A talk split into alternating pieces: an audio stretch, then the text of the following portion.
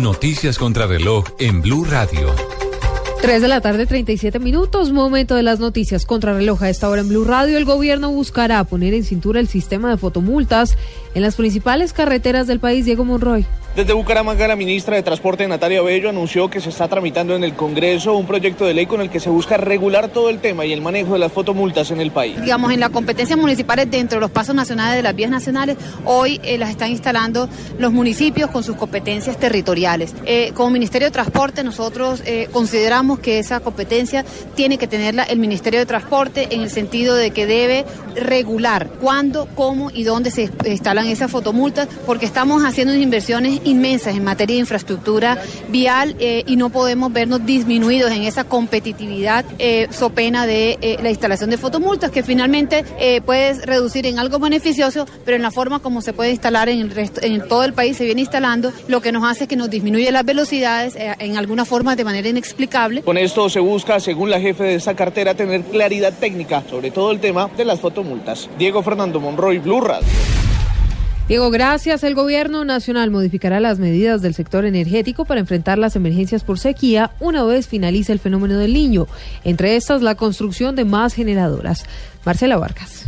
Entre las medidas que el gobierno estudia modificar en el sector energético luego de que pase el fenómeno del niño está el cargo por confiabilidad que pagan los colombianos. Así lo explicó el ministro de Minas y Energía, Tomás González. Tenemos que ver cómo vamos a incluir herramientas financieras de manejo del riesgo novedosas para el sector que ya se aplican en otros sectores como el financiero. Tenemos que revisar el mecanismo del cargo por confiabilidad como esquema de ampliación del sector qué ajustes hay que hacerlo al cargo por confiabilidad. Tenemos que mirar muy bien cuál es el papel de la generación con combustibles líquidos. Aquí no se puede desconocer que son los combustibles líquidos los que nos están dando muy buena parte de la solidez que tenemos en este momento. Tenemos que asegurar que nuevas energías, sobre todo energías renovables, puedan entrar de manera importante al sector. Además de la construcción de Hidroituango, que entrará en operación a más tardar en el 2021, el gobierno también estudia la construcción de dos generadoras de energía en Arauca, que representarían un beneficio adicional, ya que el ciclo de lluvias es diferente al resto del país y serviría de respaldo en tiempos de sequía. Marcela Vargas, Blue Radio.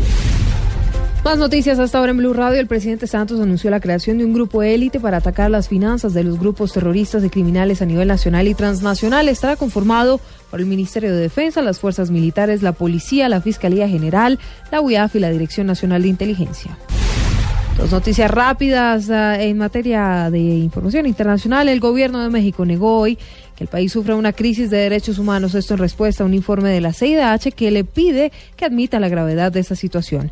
Y el volcán guatemalteco de fuego, ubicado a 50 kilómetros al suroeste de la capital, registró un aumento de explosiones y de actividad sísmica, lo que llevó a las autoridades de Guatemala a aumentar la alerta institucional. Son las noticias contra reloj, son las uh, 3 de la tarde, 40 minutos. Más información en blurradio.com y arroba blurradio.